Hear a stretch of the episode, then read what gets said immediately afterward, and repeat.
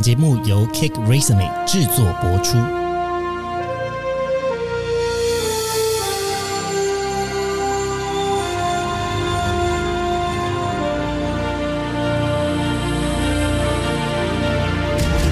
欢迎来到职涯探险，我们将固定在每周分享职场与人生的真实现场，图鉴各种职场生活丛林中的经验故事。欢迎来到我们的读书月会，让你越读越会。哎哎，好会哦！我已经讲完了耶！那我们要怎么嗨？嗨，想不到吧？我们今天找了科技职涯的 Joe 还有 Sammy 一起来参加今天的这个读书月会。那为什么叫月会读书会呢？真的是希望可以每一个月有一次的进行，然后帮助大家在。呃，你的人生过程中，我知道大家这个工作都很忙碌，或者是你现在还是是学生的话，你可能这个社团啊，时间安排的很满。那我们想要试着用声音的方式来帮助大家轻松的阅读一些书籍。嗯，那今天呢，我们选了第一本书，然后啊，这本书叫做《点子都是偷来的：十个没人告诉你的创意撇步》。那这本书呢？它是远流出版呃作为出版公司，然后作者是奥斯汀·克隆 （Austin Klon）。哎，他应该真的是德国人吧？我突然想到，怎么说？你怎么你你真的之前读过这本书的？海蒂·克隆啊！啊，对耶，跟那个名模的名字很像哎，奥斯汀·克隆。他的作者介绍上面有写吗？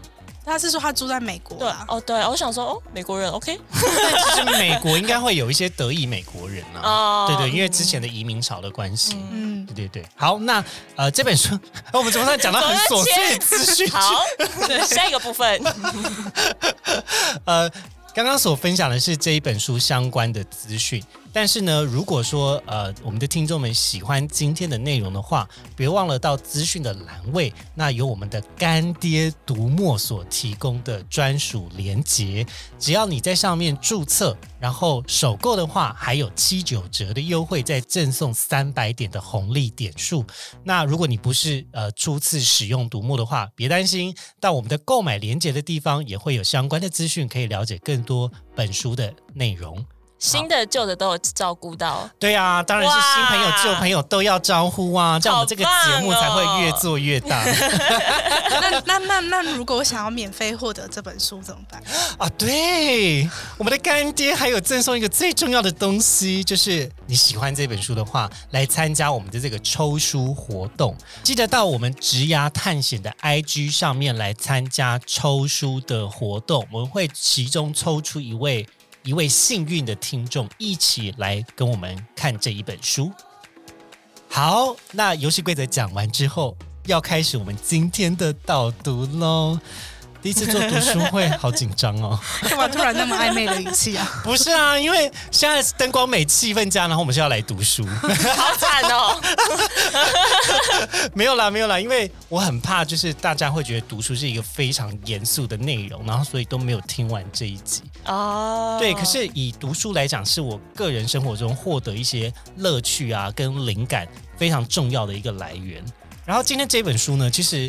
呃，老实说啦，我有点被他的书标给骗了，但他的书标真的下的太棒了，棒到就是我觉得不行不行，就是也才几百块的钱，就立刻买下来阅读。所以本就是你这样子，对，所以才促成今天这第一本的书。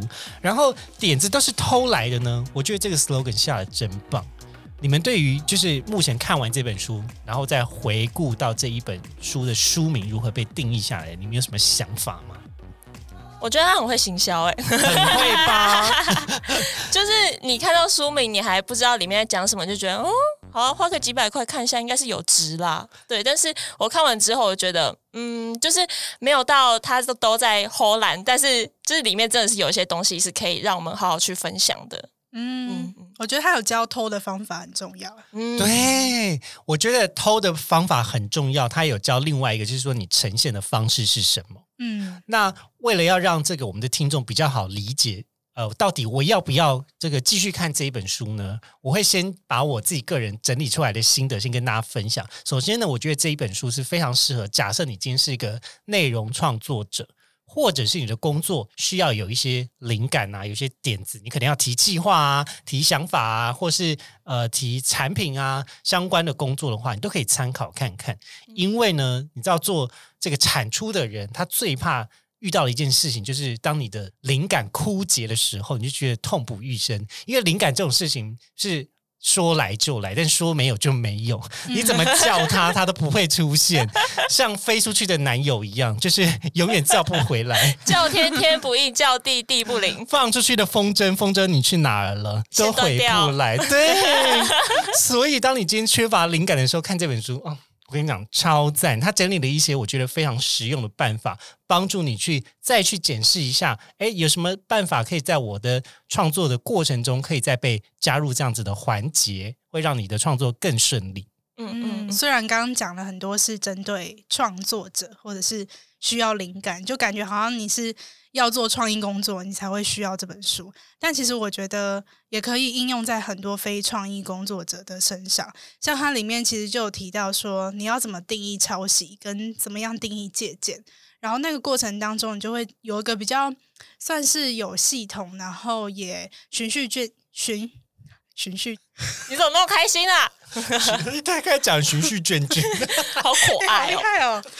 然后也循，好难念哦。然后也循循循序渐进，然后也循序渐进的去知道说要怎么从第一步开始，然后让你最后你可以收集出一些有用的、对你有帮助的。那你最后要怎么成为那个独一无二、被别人学习的人？其实不只是运运用在创意的工作上。嗯嗯嗯。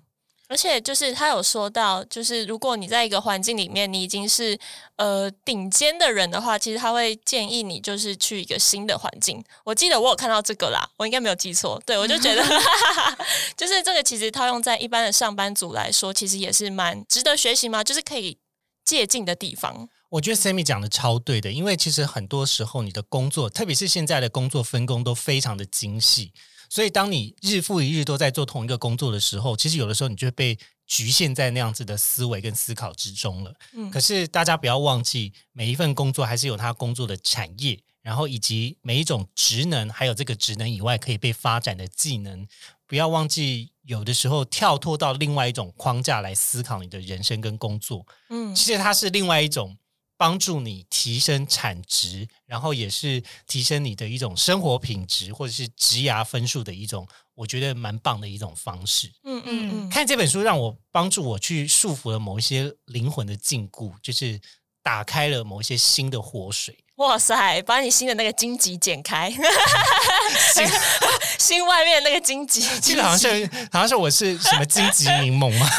你是受想说受过伤的男人，不是，就是那个那个藤条有刺有刺的荆棘，不是喝不是吃的荆棘，不是酸酸甜甜的荆棘。对对对。可是我想知道，你觉得你原本有哪些禁锢啊？你被打开的是什么？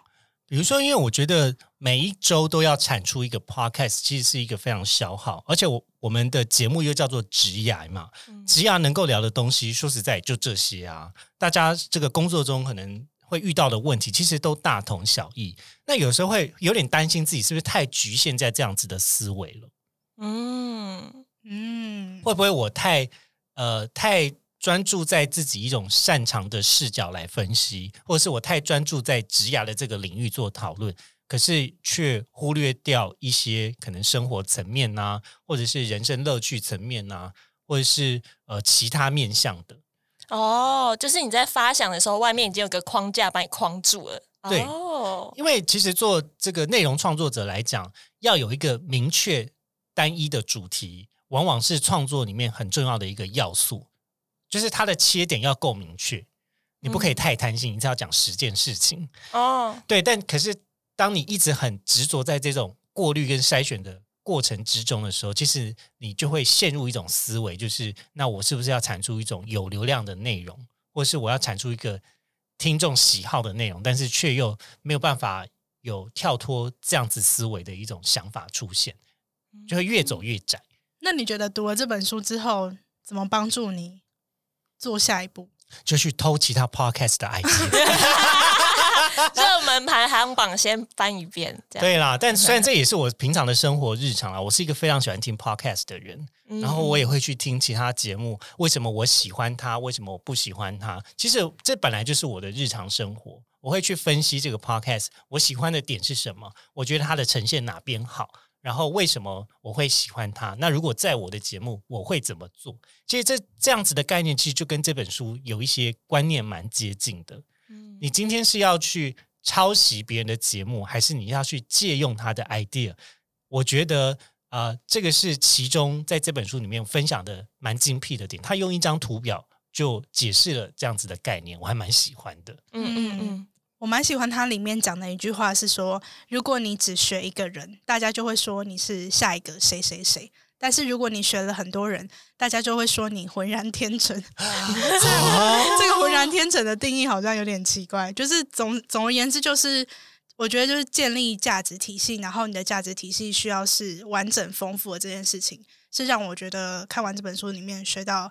很重要的地方，没错。呃，其实就心理学的角度来说呢，人类学习的历程，人本来就是一个很偷懒的机制。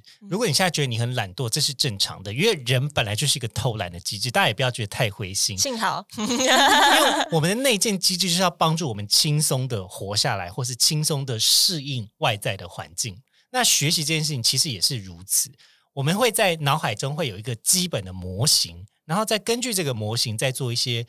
改造，然后你会去呃，基于这样子的改造去记下来，成为你的新的资讯跟吸收的办法。比如说，呃，假设我今天我还没有进入学校以前，我可能学会讲中文了，那我要记忆住第二种语言可能是英文，那我就会基于一种中文的语法架构跟说话的逻辑的方式去记忆什么叫做英文，什么叫做。中文的单词，它用英文讲起来是怎么样？嗯，大家去回想你自己的学习历程，是不是比较像是用这样子的方式去理解一个新的东西？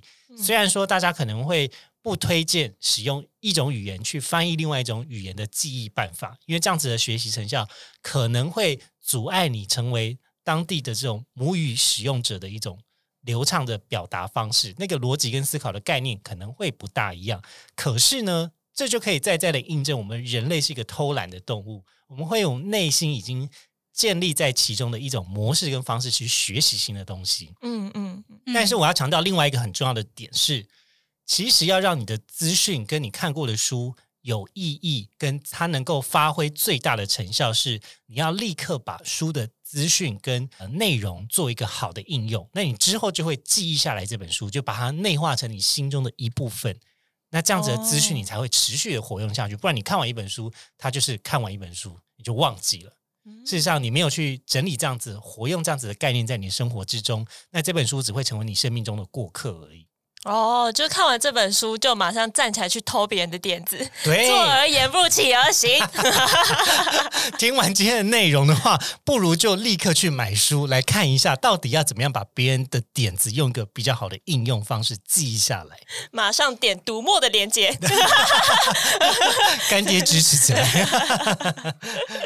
好，那对于这本书有没有什么印象深刻的点呢？嗯，好，那我先分享一下好了。就是他有说，开始不受赏识是一件好事。然后我看到这一点，我有吓到，因为我在我的认知里面，我会觉得你在没有名气的那个时间，如果你的目标是想要成为一个有名的人，那你在无名的时间，应该是就是你会觉得很辛苦啊。爱爱内涵光是这样子讲吗？怀才不遇吧。对，就是在等着伯乐什么时候才可以发现自己。但是它里面分享一个蛮有趣的，他是说，如果你成名之后，可能会有一些外在的因素会影响你持续的进步，可能是你会要顾虑一些大众的评论啊什么之类的。那不如趁就是没有人在管你的时候，好好的去享受这段时间，然后去把握这段时间，去尽力的做你可以做的事情。对，我觉得这个蛮有趣的。对，刚刚 Sammy 讲这个观点，有点像我在节目前面有讲到，就是身为一个 Podcast 的创作者，有时候就会陷入一种流量迷失的桎梏之中，就是你没有办法跳离出来，你只会一直想要创造出有流量的节目。但是其实不要忘记了，创作是一种要结合自己热情跟你真心想要做的一种意念在背后。如果你没有真心想做它，你你可能产出来的东西就不会有那种代表性或者活灵活现的灵魂在其中。嗯嗯嗯，对啊，所以每次录完音，我都觉得我的灵魂消失了一点。我要去产生新的灵魂了，什么？会吗？就会有这种感觉吗？你说录完音灵魂就会消失一点，对呀、你会觉得你的生命就是你有被抽干一些，或者你这个人可能被蒸散了一些东西。I don't know，啊，可是其实你的电量会下降。我反而是录完音之后会觉得灵魂回来一点呢、哦，真的吗？因为我从别人身上抽了一点灵魂、啊，就是你在抽的，原来你就是抽灵魂的人。刚刚其实 Henry 前面讲到，非常前面就是讲到说，大家会不会觉得，就是读书是一件，就看书，可能在现在的生活步调当中，会觉得它是一件越来越严肃或者是越来越沉重的事情。但是其实我会觉得，呃，可以把读书看成是，就是你就是吸收了一个新的观点、新的看事情的方式。那其实就跟大家平常在听一般的一集聊天的 podcast 或者是一集访谈的 podcast 是一样的。嗯，其实这都是人生选择的结果。对怎，么说？没有啊，我就想到我们之前就是跟 Manny 录音的时候，嗯，虽然我们在讲这时候应该已经上架了嘛，对，对，已经上架，那就可以讲。就像我们之前就是跟 Manny 录音的时候呢，你就会觉得哇，Manny 他就是一个非常好的时间妥善的应用者。嗯虽然说大家可能会很好奇说，天呐，一个人他可以有正职的工作，还要经营 podcast，然后还要写 EDM，写这么资讯量十足的一种 EDM，成为慢报，然后被大家这么喜欢，他就是他到底怎么样多出来这样子的时间呢？可是我们那个录音，我自己个人最大学习就是时间呢。大家都是一样，一天二十四小时，但这一切就是你选择的哦结果。对对对，你可能选择要去跟你的朋友唱 KTV 啊，你选择打手游啊、打电动啊，那还是你要选择花时间来整理你今天所学习到的资讯。这个我觉得就是选择的结果，但他可能在当下呃没有太多的不同，可是慢慢累积出一些时间之后，你就会发现哦，原来它也可以成为一种嗯成就，或是它也可以成为一种别人看起来是一个蛮棒的里程碑的。嗯嗯嗯嗯嗯，然后这个其实也有回回应到，呃，书中里面有讲到一个东西，是讲说不要等到了解自己才开始。我觉得这个想法其实对于很多人想要创作之前呢，他会有非常大的担心。你知道有很多人是因为完美主义，所以不敢去做创作吗？我吧，生活中的我不小心就是打中你对，啊对啊，怎么说？你说说。就是因为我自己觉得在创作方面，我可能有文字、图像或者声音这些，我可能都有兴趣，然后也算是也有相对应的技能，但是我会想东想西，呃，一直不开始。哦，确实，因为呃，我之前看过另外一本书在讲拖延症，然后拖延症里面、就是、谢谢。自我介绍了？里面其中有个模板是在讲说，完美主义也可能是拖延症的主要原因之一。嗯嗯那其实里面的想法就是说，因为他太想把所有的细节都做好了，以至于他一直踌躇不前，没有跨出第一步。嗯那回到这本书里面，我觉得他是站在一个非常激励的角度，他是这么讲的：他说，Don't wait until you know who you are to get started。那意思是讲，很多人都会觉得自己很平凡，那但是平凡呢，也是一种呈现。人生本来就是很多不同事件的一种排列组合的结果。那这样子的特殊性，也就会变成我的人生、你的人生、他的人生，呃，就会有各式各样、千百种不同的排列组合。那也就会促成现在的你、现在的人生之所以值得被分享的一个原因。我觉得还蛮激励人的。嗯嗯，我觉得它有一个蛮有趣的点是说，就是如果你要等到你都完全了解你自己才去做某件事情的话，其实你等不到那一天，因为你有很多面向是你自己看不到的，就那是一个盲区，可能是要透过你做才会知道，哦，原来我喜欢这件事情，或者是透过身边的人跟你说，我觉得你蛮擅长的，你才会发现，哦，原来我擅长这个东西。对，对书中也有提到，就是说，呃，它是需要一个结合反馈系统的，就是当你开始在做这件事情，要让你周边人都知道你在做这件事情，那会陆陆续续把别人的意见跟想法。呃，给带进来。我站在一个创作者的过来人的经验分享是，其实我觉得创作不是一个从零突然变成一的过程，嗯它一定会有零点几、零点几。嗯那其实就有点像这本书在描述的，当你今天要构思一个想法的时候，你要你要先开始行动。你要先去看别人的东西，你要先写下来，我对于这件事情的理解是什么。悲伤基于这样子的理解，再把你自己的元素加进去之后，它才会成为你的作品。而创作是一个不断滚动修正的过程，它不会是产出了就归零的状态。嗯嗯嗯，就是你想出来的东西，其实都是你的，就它不会消失。你必须得自己花时间进去投入，之后再反刍这样子的资讯。你会先经历那个创作的低谷，然后再爬起来。嗯，创作本来就是一个非常孤单的过程。很有感哦，你很一个，你很有感，对不对？我是经历多 多少灵魂的空虚跟孤独的时刻，才有办法成为一个创作者。但就因为我在那一个 moment，我去好好的品味我的感受、我的经验、我的情绪、我的起落，所以他才会成为现在这么活灵活现，在节目背后有各式各样情绪的亨利。嗯，哇塞，为什么是孤单的？因为当下会有那样子的感受的人，可能只有你啊。哦哦哦，你讲到这个，我就我就有就是想到我之前看到的一个东西。然后反正就是我昨天看了一个演唱会，然后我就看着那个舞台上就闪闪发光的明星，我就在想，他们其实就如果他是真的自己制作专辑的话，其实你没有办法想象他在制作这些音乐背后付出了到底多少的努力。对对，然后你们都不知道，我们在剪辑音档的时候，都是一个人不知道听了几百万遍，然后都是自己的罪字，气死都自己搞的锅，有够气气气气气气！为什么要这个时候又在讲这一个字？对，然后好，我继续分享一下下。然后然后反正他就他就有分享说，其实他如果他做的这首歌是比较低情绪的，他会把自己困在那个情绪里面很久，然后可能那个情绪也会影响自己很多，然后他就会开始思考说，这真的是我自己要创作出来的东西吗？所以我就觉得，刚刚亨利有提到，就是其实创作的那个孤独是只有自己一个人懂的，就其实呃，他们内心很多天人交战，其实是旁人看不出来的。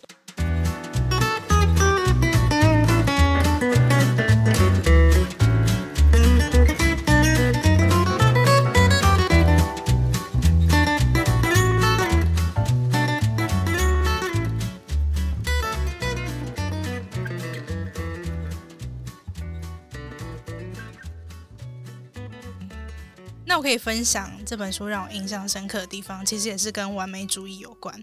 因为这本书的作者是就是一个作家，所以就他是创意型的工作嘛。然后他就分享说，其实在他家里他会有两张桌子，一张是手作桌，一张是数位桌。那数位桌的话，就是上面放的就大家可能最熟悉的电脑啊相关的，然后什么扫描机之类的。然后手作桌上面可能就是纸笔、便条纸什么的。他会想要这么做，是因为他觉得电脑会夺走我们从事创作的自觉。哦，所以它有一种科技排毒的概念，就有一种可能，也许他打开电脑，他太容易分心。啊然后另外一个是，我觉得我自己超级有感的是，他说电脑会让我们每个人都成为焦躁的完美主义者，因为你在电脑上面做的事情通常是可编辑、可回溯的，因为有这样的特性，你就会想要一直去修改。我觉得我超级能够认同。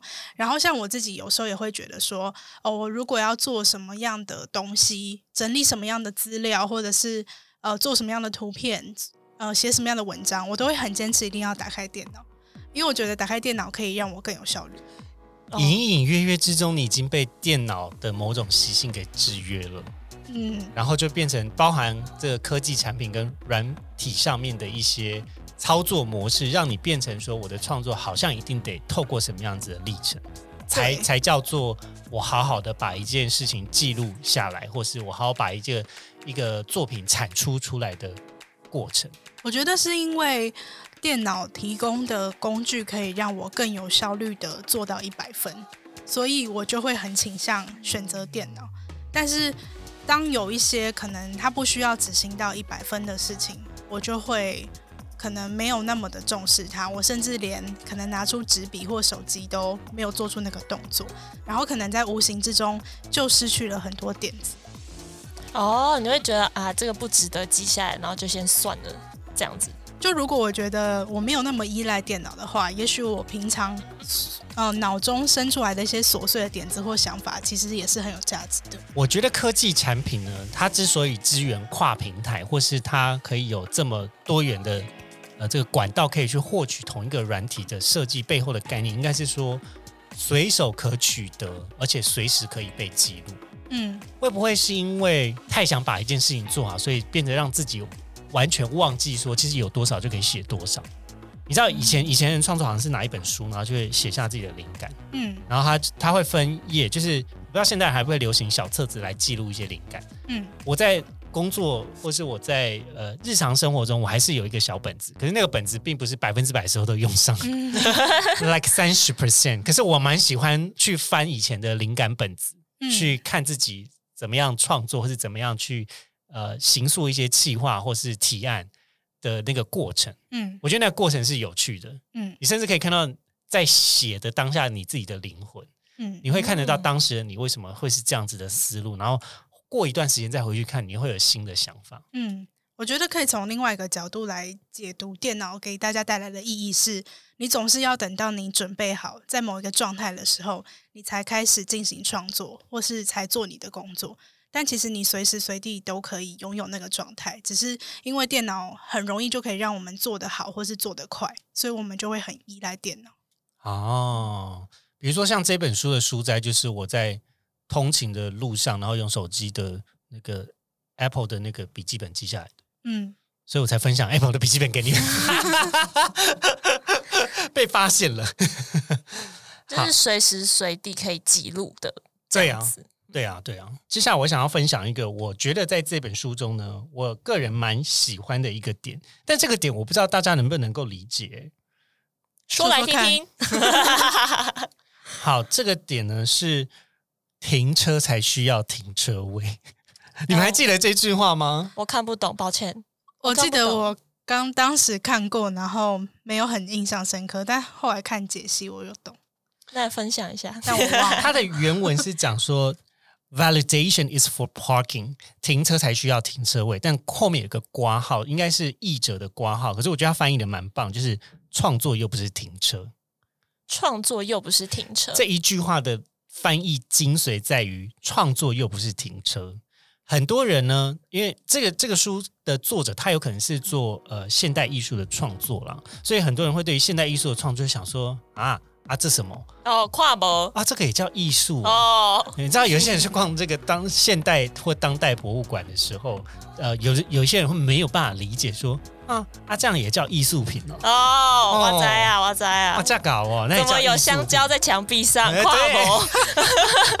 但是呢，我要讲一个但是非常重要的点，就是我也做得到，但当然你没有做。嗯，这句话超级 diss 的，可是我觉得他讲的很棒。如果今天大家想要分享自己的评论呢，当然是一个非常直觉跟简单的方式。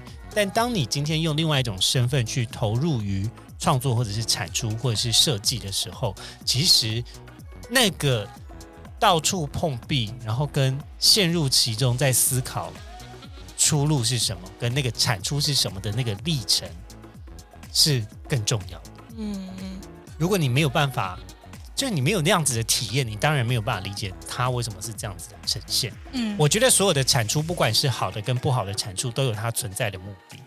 嗯，就是这样讲，好像会有点太心灵鸡汤，是不是？会吗？但我个人觉得，就是好的坏的都会成为你成长的养分啊。所以你有没，有什么例子啊？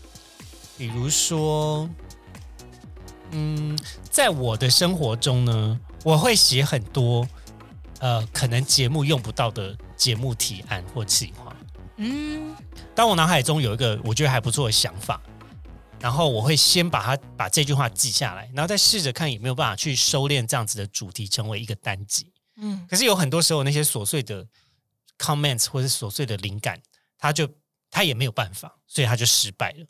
可是当我回去再看这些琐碎的失败的点子的时候，哪一天，哎，他刚好可以凑成一个节目，嗯 他可能没有办法各自成为一个独立的主题，但他可以成为一个节目。那个当下就觉得啊，嗯，这样就对了。就是你要嗯记下你生命中、或是你脑袋中突然有灵感那个瞬间的想法，把它记下来，而且在你有灵感的时候，把它发展跟把那个树状图写好，你就会很快速又很迅速的产出。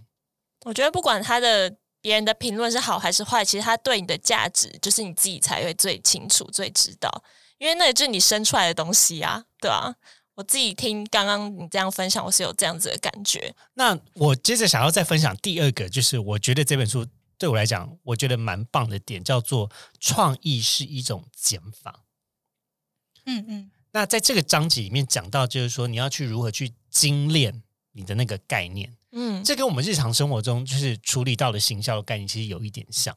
你要去慢慢的呃去提炼一个很关键但是也很重要的资讯在其中，然后很多人会觉得创意是一种我要把所有东西都拼在一起，但是其实创意更是去直白的、简要的去碰到那个事情的核心的本质，然后做呈现。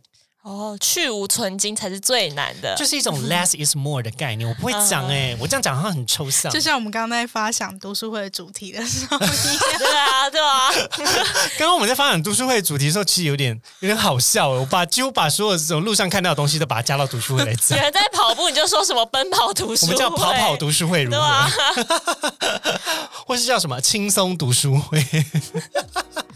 我觉得那个最重要的就是你想要传达给别人什么样价值，就是你要定好那个中心，就是别人才不会觉得哈你怎么什么都要啊，我都不懂你到底想要怎样的感觉。所以你要抓到你的核心的概念，嗯，嗯然后再基于这个核心的概念，再去跟其他不同的资讯做碰撞。这我觉得可能是一种，就是我个人过去用起来，我觉得也蛮好用的一种办法。那我还有一个想要分享的观点，就是我有特别记下来，就是他说你要耐得住无聊。然后我在看到这一句的后面，我就先挂号写一个职人精神，就是在我的想象里面，就是我之前有看一个综艺，然后不知道听众有没有听过，就是僵食堂，反正他就是几个艺人，哦然后然后去开一间面馆，然后他们就是为了要就是做好一个面团。然后那面团是搅打面团，然后他们需要每天晚上在那边踩踩一整个晚上，对，他是真的用脚去踩啊！啊，上面有铺东西啊，哎不，用不用担心，哦 好惊卫生没！问题。就是他的意思是说，你的用心程度跟你的细心程度，其实都会显现在那个面团的紧实或者那个面条好不好吃上面。就是你踩，你要很细心的去注意到你每一个部分都要踩的很。小心，然后踩的很平均，我就觉得哦，真的是处处有哲学啊，对吧？然后看到他这个要耐得住无聊，我就想到我自己的例子，其实是就是你会有时候做久了，你就会觉得啊好无聊，要不要换一个？就比如说有时候转职，也有可能会有这个想法，但就是我觉得这是两个观点，就是大家会有各自站立的观点，然后我就想要分享这个，因为我觉得我本人是会觉得啊好无聊，好想换一个，但看到这个我就觉得，嗯，会不会其实这是叫什么什么真真金什么值得什么火火的真什么火炼吗真金不怕火炼嘛？没有，就是你需要时间，然后需要一点细心，去慢慢的去磨练一下你的能力之类的。我就想要提出来跟大家分享一下。这个我倒想到的是比较像是那种职人概念，就是 ikigai 的这种想法，嗯有点像是我把我的职志跟我对于一件事情百分之百的热情投入在其中。但你的人生可能不一定要只有一种职志啊，因为我觉得现代的呃人才们跟现在的生活可能不会只允许一种就是专精的表现，他可能会嗯期待你还有一些弹性。但是专精在一件事情，经历过那些无聊、跟黑暗、跟孤独的时刻，嗯其实还是会有所学习的。嗯。而且我觉得那代表就是他真的很爱这件事情，所以他愿意投入他生命在里面。就那个面团里面有他的精华，我突然觉得，可怕哦。我突然觉得跟一个人结婚也是蛮浪漫的事情。因为你把你的生命投入在里面。你把你的人的一生的下半生完全就是交给这个人耶离婚就好了。选错下一个会更好。啊！好了好了，这只是突然这个题外话的一个聊天。我的分享完了，这一本书呢，在我那个时候在看的时候，其实我觉得它是一个非常轻松阅读的书，嗯因为它除了文字之外，还是有一些图片。嗯，但我个人蛮偏好他的图片的。一半字一半图，对啦，我觉得以小弟亨利我的阅读能力来说，我大概花了三十到四十五分钟左右的时间看，因为我通勤的时间我有点忘记我到底确切花多少时间，但嗯我可以保证大家应该一个小时内可以快速的先看完这本书。嗯不过，不过，呃，我想要跟大家推荐的是，它比较像是一种工具书的使用情境，就是当你今天在创作的过程中，你遇到了瓶颈，或是像我刚才讲这个灵魂干涸的时候，你找不到新的灵感的时候，找这本书来快速的补充一下一些想法，应该是一个不错的应用。但我好奇两位，你们大概花了多少时间来看这本书啊？自从亨利跟我说他花了三十分钟之后，我就抱着侥幸的心态，一直拖到最后才看这一本。不可能在开录前的三十分钟看完吧？我昨天躺在床上花了大概一个小时的时间，然后是哦一边看一边，因为我是看电子书，所以我一边看一边截图做笔记，我觉得还蛮方便的。就是我截图的同时，我就可以画线或者是打上一些文字。嗯，那 Savvy 你呢？我三十分钟阅读，三十分钟记录我的想法。哦，而且而且你刚刚说就是它是什么工具书的时候，我就想到它就是你缺乏创意的时候的圣经，讲到圣经，会不会之后就翻一下，圣经只有一本呢？那万一我们就是下一本也是很好用工具书怎么办？就是百大圣经排行榜。了解。那我先跟呃跟听众们分享，就是为什么会想要跟大家分享这本书，我们花多久时间呢？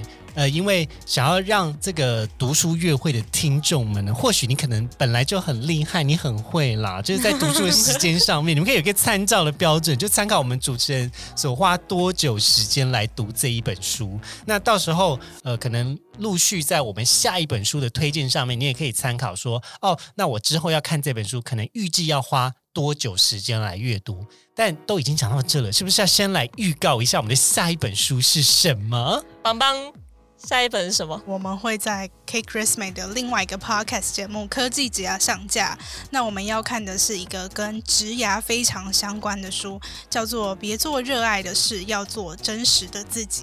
那在这个转职的季节，希望可以帮助大家，可能可以去思考一下，要不要换工作。我告诉大家，这本书我现在看到一半，我已经脑袋爆炸了，非常好看。虽然说他可能花的阅读时间是呃目前这一本书的四倍吧？只有四倍吗？没有，我觉得不止，真的不止，不止。对，但但是是一个非常精彩的书。那呃，到时候的话会在科技之牙的节目上请大家敬请期待。好的，今天的读书月会差不多就先到这里，先结束喽。但如果你有想要了解更多关于点子都是偷来的这一本书的话，那也欢迎点击我们资讯栏位干爹的连接，读墨都有提供相关资讯的整理，不管是想要购买书或是注册成为用户。另外，另外也不要忘记要追踪。小老鼠 at cake resume 的 life 的账号，那我们会抽出一位幸运的听众，一起来跟我们看书哟。那先跟大家说拜拜喽，拜拜喽。拜拜喽！拜拜！今天的职涯探险就先到这喽，希望你喜欢本集的节目内容。别忘了，请记得在 Apple Podcast、Spotify 给予我们五星的好评，并追踪我们的 Instagram 小老鼠 at cake resume dot life c a k e r e s u m e 点 l i f e，分享给你周遭的好朋友。我们下次见喽，